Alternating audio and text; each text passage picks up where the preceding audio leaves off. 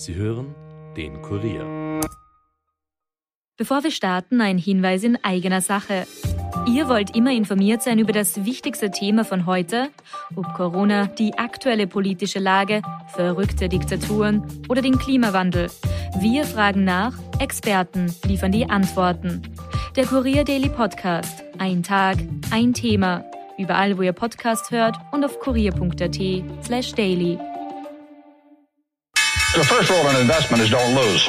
And the second rule in investment is don't forget the first rule. Ziemlich gut veranlagt. Der Finanzpodcast von Kurier und Krone Hit. Liebe Podcasthörerin, lieber Podcasthörer, willkommen bei Ziemlich gut veranlagt. Bei mir im Studio wie immer der stellvertretende Leiter des Kurier Wirtschaftsressorts, Robert Kledorfer. Hallo Robert. Hallo Rüdiger. Mein Name ist Rüdiger Landgraf und Robert, ich starte heute mit einer guten Nachricht für dich und mich. Wir zwei haben etwas mit George Soros gemeinsam. Super. Ja, super, nämlich eine Geldsache. Also Ja. ist nicht die Anzahl des Geldes, aber wir haben ein Investment gemeinsam. Das Na, schauen wir uns heute genauer klingt ja an. vielversprechend. Es hat mit unserer Lieblingsaktie zu tun. Dann klingt vielleicht weniger. Wir werfen auch einen Blick auf die Versicherungsbranche, auf das bevorstehende Treffen der Notenbanker in Jackson Hole im schönen Wyoming. Dazu natürlich ein kleines Elon Musk Update. Dann reden wir über Automarken aus China, wie zum Beispiel Xpeng, die gerade Zahlen vorgestellt haben. Wir reden über Zoom.com und andere Unternehmen am Ende der Berichtssaison. Aber Robert, zuerst schauen wir zu den Spritpreisen. Ja, ein heißes Thema. Wir haben es ja letzte Woche schon besprochen. Seit einigen Wochen geht es über den Zapfsäulen zum Glück wieder bergab. Ich habe diese Woche sogar super um weniger als 1,70 getankt. Super, was ist das? 95 Oktan. Ja, da redet der Tesla-Fahrer. Ja, ja, genau, der Ahnungslose. Ja, die Ölpreise haben sich auch deutlich entspannt, das ist deutlich darauf zurückzuführen. Es liegt jetzt bei weniger als 95 Dollar das Fass. Das spürt man in Europa aufgrund der Euro-Schwäche halt noch nicht so stark. Immerhin hat der Dollar zum Euro ja wieder die Parität erreicht, aber dazu ein bisschen später noch mehr. Jedenfalls ist nun das lange erwartete Ergebnis der Prüfung der Bundeswettbewerbsbehörde eingelangt. Ja, lass mich mal raten. Ähm, es kam dabei wenig raus. Wenig bis nichts, ja genau. Ähm, Preisabsprachen konnten, wie schon in der Vergangenheit, nicht festgestellt werden. Ja, die machen das A eh sicher nicht und B für den hypothetischen Fall, dass sie es machen würden, vielleicht auch geschickter, als sie es früher mal gemacht haben. Ja, wahrscheinlich. Aber vielleicht gibt's irgendwann mal wieder Chats, die man so findet, zufällig. Ich glaube, dass mit Chats traut sich keiner mehr. Das, das machen wir alles telefonisch. Aber viel besser, ja, viel besser. Ja, die Wettbewerbsbehörde jedenfalls sagt, prinzipiell sind neben den stark gestiegenen Rohstoffpreisen, nona, die stark gestiegene Gewinnmarge der Raffinerien schuld daran. Und wenn jetzt alle Raffinerien gleichzeitig stark gestiegene Gewinnmargen haben, dann waren die einfach nur geschickt. Ja, waren, waren super geschickt. Die BWB verweist jetzt auf die EU-Kommission, mit der man in, in dieser Frage jetzt enger zusammenarbeiten will. Ja, Das klingt nach der langen Bank, glaube ich, oder? Irgendwie das klingt nach der langen Bank. Die Arbeiterkammer ist ja wieder mal nicht unwitzig. Die meint, ja, wir machen jetzt eine Preiskommission und dann Sprit ist um 20 Cent zu teuer und jetzt machen wir den Sprit quasi, machen wir irgendwie eine Preisgrenze mit 1,50 und die 20 Cent, die zu viel sind, soll Ja. halt irgendwer anderer zahlen. Aber Ja, ja, das, das war jetzt meine Frage. Wer, wer zahlt die? Also Ja, das geht, dann auf, das geht dann auf Kosten der, der Raffinerien, also sprich der Ölindustrie. Und dann sind wir wieder fast schon wieder bei unserem Lieblingswort Übergewinn. Übergewinn, richtig? Ja, wobei, wenn wir also jetzt zum Beispiel der Shell vorschreiben, dass in Österreich Sprit billiger verkaufen muss als in Slowenien oder Kroatien oder sonst wo. Die Shell selber darf weniger verlangen. Und ich bin jetzt der Herr Shell, dann werde ich doch meinen Sprit dort verkaufen, wo ich A am meisten Geld dafür bekomme oder B am wenigsten Geld dafür bekomme. Was würden Sie wählen? Naja, dann würde ich es dort verkaufen natürlich, wo ich am meisten dafür bekomme. Und dann gibt's vielleicht irgendwann einmal in Österreich an der Shell-Tankstelle zu wenig Sprit. Das kann passieren, weil in anderen Ländern, Ungarn, Slowenien, die haben das so gemacht. Da zahlst du Steuerzahler, Da ja. Staat- Das ist, zahlst das der ist ja mir wurscht, der Shell, sage ich. Von Genau, wo das, das Geld ist- kommt, dort ich diskriminiere Genau. auch öffentliches Geld nicht, ich nehme alles. So ist es, ja. Und deswegen wird das spannend. Aber die Preiskommission, die die Arbeiterkammer ja will, dass sie wieder eingeführt wird, ja, schauen wir mal. Schauen wir mal. Und jetzt gibt es eine kluge Frau, das ist die Verkehrsexpertin Lydia Nienz, die meint, dass der Rohstoff, also sprich Benzin und Diesel, dass jeder Liter sich nach dem Preis ausschließlich in Rotterdam, an der Börse in Rotterdam richtet. Vor allem in Österreich. In anderen Ländern wie Deutschland sei es hingegen so, dass die Börsenpreise nur eine Verhandlungsbasis seien. Und sie meint, das wäre eigentlich in Österreich auch eigentlich ein vernünftiges Modell, wenn man das jetzt so umstellt, dass das eben die Preisgestaltung nicht nur ausschließlich von den Börsen abhängt, was natürlich ein Witz ist, weil kein Mensch, kein Rohstoffkonzern kauft direkt zum Börsepreis dort täglich ein. Außer im Moment, wenn bei der OMV die, der Diesel ist. kaputt ja, ist. Genau, aber das ist ja wirklich nur die Ausnahme der Ausnahmen. Ja. Insofern ist das ein vernünftiger Vorschlag und das könnte man theoretisch relativ leicht umsetzen. Ein vernünftiger Vorschlag. Wie groß ist die Wahrscheinlichkeit, dass der auch umgesetzt wird? Weil Ich sage ziemlich sicher nicht.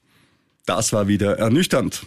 Ich glaube es allerdings auch nicht. Äh, Du hast es ja schon erwähnt, die Spritpreise sind aktuell nicht so stark gesunken wie der Rohölpreis, weil ja Rohöl in Dollar abgerechnet wird. Damit kommen wir zu unserem Steckenpferd Euro gegen Dollar. Wir haben es ja schon am Jahresanfang gesagt, so Fremdwährungen vorherzusagen, die Kurse sind schwierig und äh, wir sind weit von dem entfernt, was wir dachten, so 1,16 oder so war unser Stand so. Jetzt haben wir 1 zu 1 oder wir hatten sogar diese Woche schon äh, den Euro unter einem US-Dollar. Ja. Robert, wovon gehst du aus mit aller Vorsicht, wie es da weitergeht? Währungsprognosen sind ja die schwierigsten Prognosen überhaupt. Disclaimer ist gehört. Und jetzt Ja. zur Sache. Ja, also ich würde mal sagen, bis Jahresende werden wir so um diesen, diesen, diese Parität herumschwanken. Ja, damit liegst du auch gut im allgemeinen Mainstream der Experten, weil man an sich davon ausgeht, dass der Euro sich so rasch nicht erholen wird. Und dafür gibt es auch handfeste Gründe. Das eine ist mal die Zinspolitik. Ja. Ich habe auf der einen Seite halt die Möglichkeit als EZB, will ich, dass der Euro zerbricht und stark bleibt, dann kann ich die Zinsen erhöhen. Oder ich will, dass der Euro hält, aber dann ist er leider nicht stabil, weil dann ist er eine weiche Währung und die Zinsen bleiben unten. Und das ist ein bisschen schwierig. Wenn man jetzt ganz böse ist, könnte man sagen, bei der Euro-Einführung wollten alle die D-Mark. Und jetzt haben alle die Lire. Bin ich da zu hart oder kann man das auf diesen Punkt bringen? Ein bisschen hart, aber wir waren ja auch schon mal dort, mehr oder weniger. Aber es ist halt gepaart mit dem aktuellen Problem Inflation wirklich heftig. Vor allem schaut es nicht so aus, dass es da kurzfristig eine Lösung dazu geben würde. Und das bevorstehende Treffen der Notenbanker in Jackson Hole im schönen Wyoming, Das ist ein alljährliches Treffen der Spitzennotenbanker. Und das ist heuer natürlich besonders interessant, weil die letzten Jahre war halt Nullzinspolitik oder Niedrigzinspolitik. Mei, das waren noch Zeiten, als Ja. das wirklich Fahrt war. Das war jetzt jahrelang wenig interessant. Heuer ist das allerdings anders, weil ja schon die Zinsen erhöht worden sind in den USA kräftig, sehr kräftig, in anderen Ländern auch. England zum Beispiel, äh, die Eurozone hinkt da hinterher, wie wir ja wissen. Frau Lagarde ist ja nicht so auf dem Gaspedal. Aber vor allem wird dort erwartet mit Spannung die Rede von US-Notenbank-Chef Powell, weil in den USA ja schließlich im September die nächste Zinserhöhung ansteht. Und jetzt ist es in letzter Zeit ein wenig ruhig geworden um dieses Thema nicht, dass sie ausgesetzt werden könnte, sondern wie stark es im September und wie stark es danach weitergehen könnte. Denn auch in den USA beschäftigt sich man mit dem bösen Wort R, Robert ja, der, oder Rüdiger, oder auch Rezession. ja. Und das würde massive Zinserhöhungen natürlich ein bisschen widersprechen. Und das interessiert natürlich auch die EZB, keine Frage. Hier ist ja die Rezession im Winter ja schon zum Greifen nahe und äh, sollte kein Gas mehr aus Russland fließen, dann ist überhaupt alles ziemlich Schwierig. Ja, Sagen wir, es ist schwierig. Ja. Jedenfalls sorgte das zu Beginn der Woche ja auch zu kräftigen Kursverlusten an den Börsen. Absolut richtig. Der Nasdaq ist drei Tage in Folge runter, hat in Summe bereits knapp fünf Prozent verloren seit dem Zwischenhoch letzte Woche. Das heißt, von der angekündigten, wir kommen jetzt wieder in die Bullenphase hinein, wieder ein Stück weit entfernt. Beim Dow sind es auch dreieinhalb Prozent. Dass der Euro im Zeitraum zum Dollar um ein Prozent gefallen ist, macht es zwar ein bisschen schöner, kann die Rückgänge aber nicht völlig ausgleichen. Robert, mit dem Thema Veranlagung beschäftigen sich künftig nicht nur wir beide, sondern auch unsere ehemalige Landwirtschafts- und Tourismusministerin Elisabeth Köstinger. Wie Ja. Kommt, wie kommt das? Sie hat nämlich einen neuen Job. Gratuliere. Ja, wir gratulieren recht herzlich, nämlich bei Christian Bacher, seines Zeichens Gründer der Superfund-Gruppe. Und sie wird ab 1. September CEO bei Mountain View Data, einem Fintech-Unternehmen mit Sitz in Kärnten. Auch in Kärnten kann man Berge sehen. Also mit Mountain View heißt eigentlich Mountain View, weil es ein Ort im Silicon Valley ist, aber ich finde es originell auch in Kärnten zu sagen, ist egal am Berge, nehme ich Firma auch Mountain View. Ja, wird schon okay, ja. Ist gut. Eigentümer des Unternehmens ist nämlich Baha.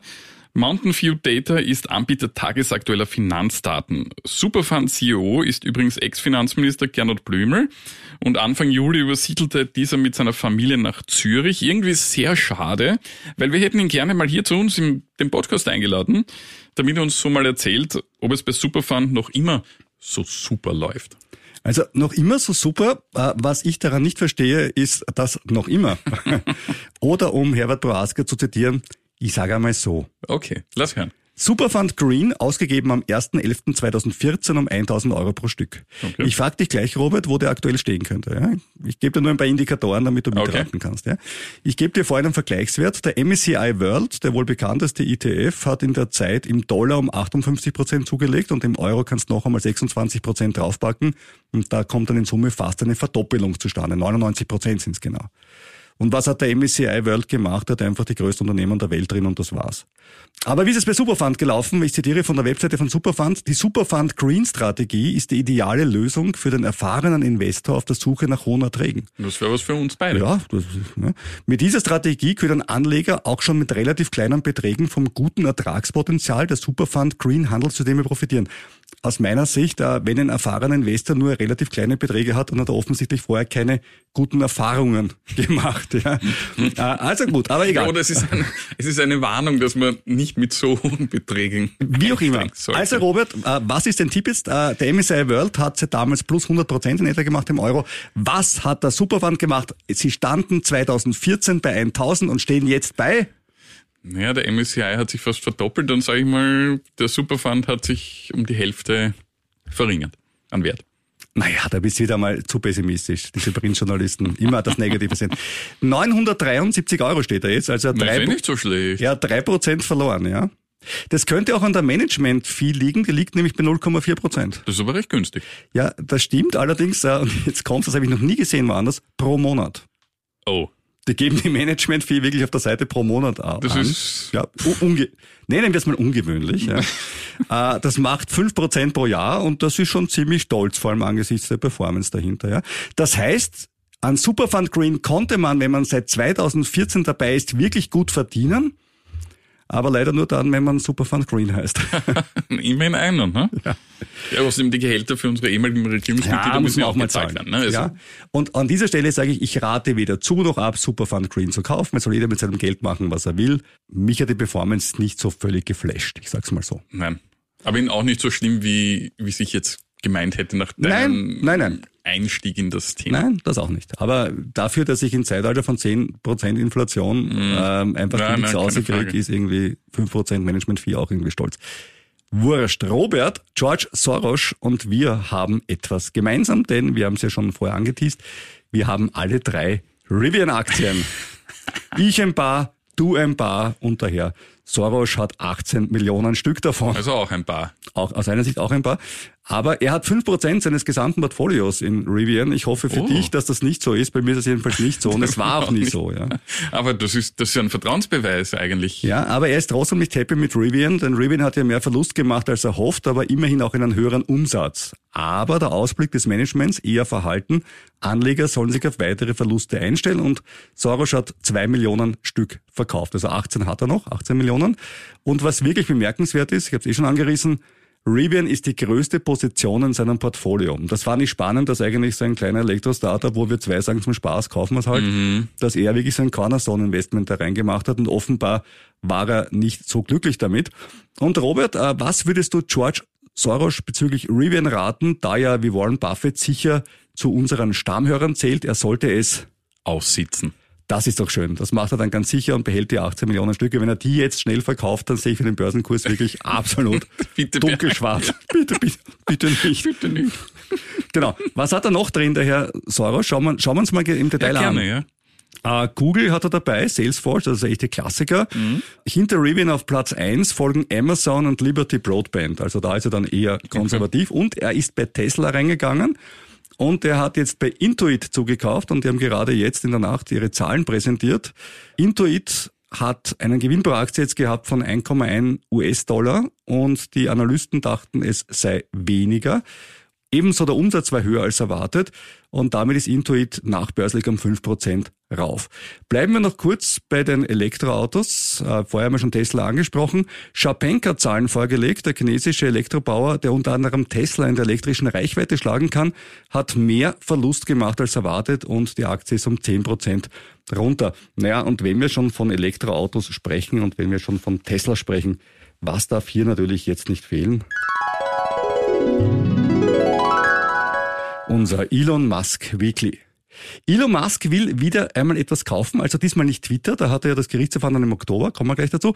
Nein, er will einen Hirnimplantathersteller kaufen, nämlich die Firma Synchron. Die ist dem Vernehmer nach weiter bei der Entwicklung einer Anwendung für eine Gehirn-Computerschnittstelle als seine eigene Firma Neuralink. Der Vorteil der Synchron-Technologie gegenüber Neuralink liegt irgendwie auf der Hand es müssen keine Löcher in den Schädel gebohrt Das werden. ist aber nett. Ja. Das klingt für mich nach einem echten USB. Äh, bei Synchron werden nämlich Elektroden über Blutgefäße ins Gehirn gebracht und damit soll dann die Maschinensteuerung zum Beispiel für gelähmte Menschen vereinfacht werden. Also durchaus eine sehr, sehr spannende Technologie. Kurz zur Twitter-Operette. Elon Musk legt sich jetzt mit Jack Dorsey an. Dorsey, der unter anderem Model ist und einer der schönsten Menschen der Welt und auch noch CEO ist von Block, das früher Square geheißen hat, war ja bis vor einigen Monaten auch noch Twitter-Chef. Und Musk will jetzt alle Unterlagen der letzten zweieinhalb Jahre von Dorsey erhalten. Es geht wieder um die berühmte Frage, wie viele Abonnenten hat Twitter wirklich und wie viel sind geschummelt. Die Twitter-Aktie steht aktuell bei 40 Dollar. Musk hat ihr 54,20 geboten, müsste er es also kaufen, würde er um 35 Prozent draufzahlen. Kritik an Musk? Ja. Twitter hat ja auch Probleme aktuell mit Datenschutz, würde ich sagen. Ähm, Also sagen nicht ich, das sagen die, die, die Kritiker, weil er hier an den Server etwas nicht ganz koscher sein soll. Und Also die, dass US-amerikanische Unternehmen Probleme mit Datenschutz haben aus europäischer Sicht, kann ich mir überhaupt nicht nein, die vorstellen. Kritik kommt aus den USA. Dann ist allerdings wirklich ernst zu nehmen. Ja, das, nein, das ist wirklich ernst zu nehmen. Da, da würde ich, das würde ich mir ansehen. Das könnte Okay. wirklich den Kurs in den nächsten Tagen beeinflussen. Da ich keine Twitter-Aktien habe, zum Glück, Ja, ich auch nicht. Grad. Kritik an Musk kam diese Woche von Henrik Muhle. Er verwaltet in Deutschland einen Fonds, der immerhin sieben Milliarden Dollar schwer ist. Und er sagt, Musks Verhalten bei Twitter grenzt an, ich zitiere wörtlich, Kapitalbetrug. Mhm. Sagt nicht ich, ja, ganz wichtig, Ja, sagt der Herr Mulle. Und was auch noch dazu passt, äh, wenn du Tesla-Aktien hast, dann freu dich, denn ab heute hast du dreimal so viele in deinem Portfolio. Es kommt nämlich zu einem Aktiensplit. Das heißt, äh, wenn du einen Online-Broker verwendest, dann kontrolliere auch wirklich, ob der Aktiensplit funktioniert hat. Ich will da nicht so viel aus der Geschichte erzählen. Ich habe selber keine Tesla-Aktien, mich trifft es jetzt mal nicht, aber ab und an muss man ein bisschen anrufen, nachwassern, kann nicht schaden. Ja, leider können wir das in diesem Fall heute nicht überprüfen. Na, deswegen kaufe ich mir jetzt nicht extra Tesla-Aktien. Gut. Ja, ein Themensprung aus den USA nach Europa. Ich habe mir ein wenig die Versicherungsaktien angesehen. Ausgangspunkt waren die Halbjahreszahlen von den heimischen Unternehmen Unica und VIG, also Vienna Insurance Group, Wiener Städtische, wie wir gesagt haben. wie wir es ursprünglich genannt haben, bevor sie die große Expansion begonnen haben Richtung Osteuropa. Und da sind wir schon beim Thema. Geprägt waren nämlich die beiden Ergebnisse von Russland, auch wenn die VIG gar nicht dort vor Ort ist. Zum Halbjahr waren bei der VIG bereits für mehr als drei Viertel des rund 165 Millionen Euro umfassenden Exposures in russischen Anleihen vorgesorgt. In der Ukraine, dort ist man vertreten, da will man auch bleiben. Die Unwetterschäden waren auf Vorjahresniveau, das Nettoergebnis stieg um 9% auf 202 Millionen. Die Aktie verlor seit Jahresbeginn 9%. Ich habe sie selbst seit Jahren im Portfolio, will sie aber eigentlich loswerden bei gutem Wind und der gute Wind war dann bis jetzt noch nie so gut. Robert Kledorfer will eine Aktie verkaufen. Das ist, glaube ich, das erste Mal in der Geschichte des Podcasts, dass wir das hören. Ja, ja, ich habe ich habe einige. Aber Warum egal, magst du sie nicht? Wa- Warum willst du sie verkaufen? Würde ich sie mit Verlust verkaufen? Mach ich doch nicht. Nein, nein, aber warum willst du sie bei gutem Wind verkaufen? Warum willst du sie verkaufen, wenn sie um 10% im Plus ist? Sie können ja noch um 20 oder 30% steigen. Ich sehe jetzt da bei Versicherungen jetzt nicht die wahnsinnig große, Okay. Branche, also eine Branchenentscheidung. ja, Okay. definitiv, ja. Bei der Unica hingegen ging es mit dem Gewinn runter. Und zwar um knapp 12 Prozent auf 151 Millionen. Die Unica musste 127 Millionen auf Russland abschreiben. Auch die Unica will weiter in der Ukraine bleiben. In Russland ist sie nur über ein kleines Joint Venture mit der Raiffeisenbank vertreten. Ein Verkauf wird aber geprüft.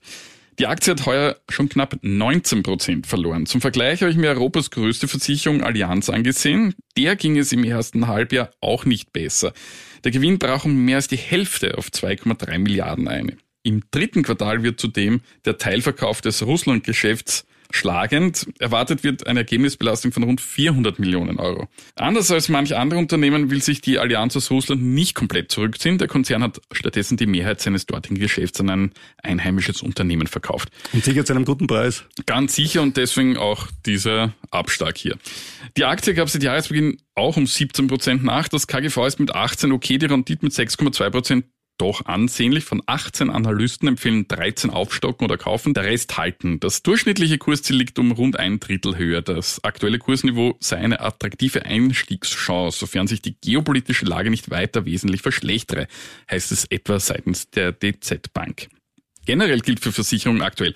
Die Zinserhöhung im Euroraum ist einerseits als positiv zu bewerten, denn die Versicherungen sind so wieder in der Lage, in der Lebensversicherung mit Zinserhöhungen Renditen darstellen zu können. Außerdem, wie du vorher schon gesagt hast, sind sie ja meistens in Anleihen veranlagt und ja. wenn die Anleihen dann auch irgendwann einmal raufziehen, prozentuell, dann können sie endlich mal auch Geld anlegen. Genau, genau. Jetzt ist allerdings so, dass die Anleihen, die derzeit im Portfolio sind, Natürlich. belastet werden, weil die Kurse sinken und auf längere Sicht, wie du richtig gesagt hast, werden die Versicherungen aber dann von den Anleihen im Portfolio dann profitieren. Vielleicht erklären wir es mal kurz. Warum geht eine Anleihe runter, wenn die Zinsen steigen? Und der Grund ist, ich will ja immer eine gleiche Zinserwartung für jede Anleihe. Wenn ich jetzt eine Anleihe habe, die nominell mit zwei Prozent verzinst ist, dann zahlt ihr mir für 100 Euro zwei Euro Zinsen pro Jahr. Und wenn ich eine habe, die nachher ausgegeben wird, weil das Zinsniveau steigt auf vier Prozent, dann ist meine Anleihe, zahlt mir auf einmal vier Euro pro Jahr. Ich will aber, dass die erste Anleihe mir genauso viel zahlt wie die zweite. Warum soll ich es mir sonst kaufen? Was passiert daher mit dem Kurs? Er sinkt auf die Hälfte. Ja. ja. Das heißt, diese, also wenn ich, wenn ich die Anleihen 50 Euro kaufe, zwei Stück bekomme ich auch die 4 Euro raus, ne, geht sich's wieder aus. Und das ist der Grund, warum die Anleihenkurse extrem sensitiv auf die Zinsen mhm. reagieren. Weil da die Anleger man, sofort ja, weg sind. Das ne? geht irrsinnig rasch. Ja, und ja. das ist deswegen ist es eigentlich auch schwierig für Einzel Personen hier Anleihen oder im Anleihengeschäft an, tätig zu sein. Natürlich kann man sich eine einzelne Anleihe kaufen. Ja, das haben wir beide mal ja, gemacht und beide Geld verloren. Ja, das war ein, ein Ausnahmefall, aber ich, wenn ich meine Anleihe kaufe, würde ich sie auch so lange halten, wie sie, wie sie, wie sie auszahlt, wie ja. sie auszahlt, ja, ja. weil ähm, dann hast du das Problem nicht, dass der Handelswert unter dem sogenannten genau. Face Value, also unter genau. dem aufgedruckten, weil Betrag das kriege ich am Ende dann immer raus wenn es die Firma überlebt. Das ist halt, halt auch noch schön. Das, Aber das, ja. davon wollen wir mal ausgehen. Genau. Noch eine Sache noch dazu. Äh, ich würde mir niemals wieder eine einzelne Anleihe kaufen aufgrund meiner Erfahrungen. Was ich mache ist, wenn ich mir mal wieder in Anleihen investiere, dann gehe ich in spezielle Fonds oder ETFs Richtig. rein, die in schnell oder kurzlaufende Anleihen reingehen, damit dieses Problem der langfristigen Zinsentwicklung nicht ganz so hart trifft. Ja, und, und die meisten Anleihen sind ja auch aufgrund der aktuellen Zinslage ja auch, bringen ja viel zu wenig. So ist es. Ein kleiner Exkurs zum Thema Anleihen, damit kommen wir wieder zurück in das Thema Aktien. Nämlich zu Zoom. Zoom hat diese Woche seine Zahlen für das zweite Quartal vorgestellt und die waren, naja, sagen wir mal, nicht ganz so gut wie erhofft. Der Umsatz ist gestiegen auf 1,1 Milliarden Dollar. Es wurde von den Analysten allerdings ein Hauch mehr erwartet, nämlich um 20 Millionen mehr. Dafür war der Gewinn mit 1,05 Dollar pro Aktie deutlich höher als erwartet, nämlich da waren nur 94 Cent erwartet. Trotzdem ist die Aktie um 14 Prozent abgerutscht. Und warum? Ja, erstens bekommt die Wachstumsstory von Zoom weitere Kratzer und zweitens ist der Ausblick für das aktuelle Quartal eher verhalten. 83 Cent Gewinn pro Aktie ist weniger als das, was die Analysten ursprünglich gedacht haben. Also wie so oft bei Wachstumsaktien, die Guidance, also die Vorhersage des Managements, wiegt oft schwerer als die an sich nicht so schlechten Quartalsergebnisse. Zoom will jetzt auch an der Preisschraube drehen, ein bisschen teurer werden und Zoom leidet auch unter dem starken Dollar, denn alle Umsätze, die sie natürlich in Europa machen, die haben sie wahrscheinlich noch mit Kursen von 1,20 oder so vor einem Jahr drinnen gehabt in der Prognose. Die sind jetzt nicht um 20 Prozent geringer aufgrund der Dollar-Euro-Parität. Und das spüren natürlich auch am Balance Sheet, dass natürlich in US-Dollar abgehalten wird. An dieser Stelle wie immer unser Hinweis. Die Erwähnung von Aktien und anderen Anlageinstrumenten in diesem Podcast stellen keine Kaufempfehlung dar. Auch nicht für George Soros. Er muss es nicht zwingendermaßen aussitzen. Muss es nicht. Nein, nein, er kann es auch verkaufen. Auch wenn es mir persönlich dann wahrscheinlich wehtun würde. Wenn du mit deinem eigenen Geld investierst, bist auch du dafür verantwortlich. Wir sind ja für unser eigenes Geld selbst verantwortlich und da haben wir in den letzten Monaten ja auch schon einiges durchgemacht. Informiere dich bitte immer möglichst breit, bevor du dich zum Kauf einer Aktie oder eines anderen Anlageinstruments entschließt. Und natürlich gilt dieses auch beim Verkauf. Zum Schluss muss ich noch einen überraschenden Abschied bekannt geben. Robert, verlässt du diesen Podcast? Das wäre total, also, nee, ich muss so, Robert, verlässt du diesen Podcast? Das wäre total arg. Nein, Rüdiger, ich kann dich einfach nicht verlassen. Würde ich nie tun. Würde ich dir. nie tun. Diesen schweren Börsenzeiten ist auch wichtig, dass man zusammenhält und Natürlich. trotzdem Spaß an dem Ja, hat. klar. Das ist total wichtig. Aber ja, es ist wirklich tragisch, dass wir diesen Podcast begonnen haben. Ja. Zu einem Zeitpunkt, wo es abwärts beginnt. Ja, ich glaube aber, es ist keine Kausalität. Also ich glaube nicht, dass wir jetzt sagen können, liebe Weltwirtschaft, liebe Frau Lagarde, wenn ihr uns ganz viel Geld zahlt, hören wir mit dem Podcast auf. Es gibt keine Euro-Probleme. Die Börsenkurse explodieren, die Inflation ist weg. Und Putin zieht sich wieder zurück. Putin zieht sich zurück. Alles, Alles alles, wird super. gut, Die. Chinesen machen keine Lockdowns mehr mit Corona. Pandemie ist vorbei. Sobald wir mit dem Podcast aufhören, ist alles gut. Nein, also ich wollte das nur hin, weil es werden auch wieder schönere Zeiten kommen, auch für diesen Podcast. Aber ja, zum Rücktritt. Es geht um den charismatischen Chef von Adidas, Kasper Rohrstedt. Er wird 2023 den Konzern verlassen müssen. Der Däne stand bereits seit 2016 an der Spitze des Sportartikelherstellers. Sein Vertrag war zuletzt bis 2026 verlängert worden. Er hat Adidas umgebaut und sich von weniger lukrativen Töchtern getrennt, wie etwa von der US-Marke Reebok. Diese Marke hat man seit 15 Jahren im Portfolio gehabt, hat nie Gewinn gemacht und war nicht so wirklich prickelnd. Für Adidas gestolpert ist Rohrstedt aber über das China-Geschäft. Adidas macht dort ein Fünftel seines Business und die Lockdowns, aber auch Boykottaufrufe seitens chinesischer sozialer Medien wegen der westlichen Kritik am Umgang mit den Uiguren machten das Geschäft dort schwierig. Ich meine, mich ist der Einzige hier, der sagt, da kann er nichts dafür. Also, dass der Westen den Umgang Chinas mit den Uiguren kritisiert, das ist nicht Ja. Adidas. Und zweitens, dass die Lockdowns machen und die Leute deswegen weniger Sportschuhe Vielleicht, kaufen. ich kann es mir vielleicht so erklären, dass die Abhängigkeit von China zu groß war. Okay, das war die Idee. Ein Fünftel Ja. ist doch relativ viel und ja, da hätte er sich vielleicht, vielleicht anders irgendwo positionieren sollen, ein bisschen stärker. Zumal er jetzt auch gesagt hat, im zweiten Halbjahr wird es nichts besser in China. Und das hatte dann auch Folgewirkungen für den gesamten Ausblick des Konzerns und das war einfach zu viel. Die Aktie gab in den letzten Tagen 10% nach. Seit Jahresbeginn sind es sogar schon 40%. Von 32 Analysten raten dennoch 17 zum Kauf oder Aufstocken, 11 zum Halten. Das durchschnittliche Kursziel liegt 30 Prozent über dem aktuellen Kurs. Ich sage mal so ein KGV von 15 und eine relativ niedrige Rendite reizt mich jetzt wenig zum Einstieg. Da kaufe ich mir lieber ein paar Adidas Treter, sage ich dir. Das kann ich nachvollziehen. Für den Kaspar Rohrstedt ist vielleicht eh nicht so schlecht, weil es ein Vertrag, der bis 2026 läuft. Du willst mich loswerden, du musst mir irgendwie auszahlen, man vergleicht sich irgendwie, Ja. da wird schon ein bisschen was gerieben. Nein, Also, um ihn brauchst du dir keine Sorgen machen. Wir müssen nicht sammeln gehen, auch dieses Mal nicht. Nein. Übrigens sammeln, äh, wir haben noch immer unsere Ukraine-Spendenaktion laufen, sowohl beim Kurier als auch bei Krone Hit. Also wenn du das machen möchtest, freuen wir uns sehr. Denn auch wenn wir jetzt nicht mehr so viel über das Thema reden, an der Not der Menschen hat sich nicht so wahnsinnig viel verändert, muss man leider sagen. Nein. Das war's wieder für dieses Mal. Wer uns schreiben möchte, bitte an ziemlich gut veranlagt kurier.at. Wir freuen uns, wenn ihr uns schreibt und bewertet und auch noch abonniert und Sterne geht bei Spotify und ähnliche Dinge. Es gibt ja ganz tolle Sachen. Und der Robert freut sich noch immer als alter Printjournalist über Postkarten an Oder, den Kurier. je- oder auch jeden Brief, der uns erreicht. Auch Briefe mit grüner Tinte an den Kurier. am Kurier. Leopold Unger Platz 1 in 1190 Wien. So ist es. Und wir hören uns nächste Woche wieder. Dann sind wir vielleicht reicher. Aber sicher weiser.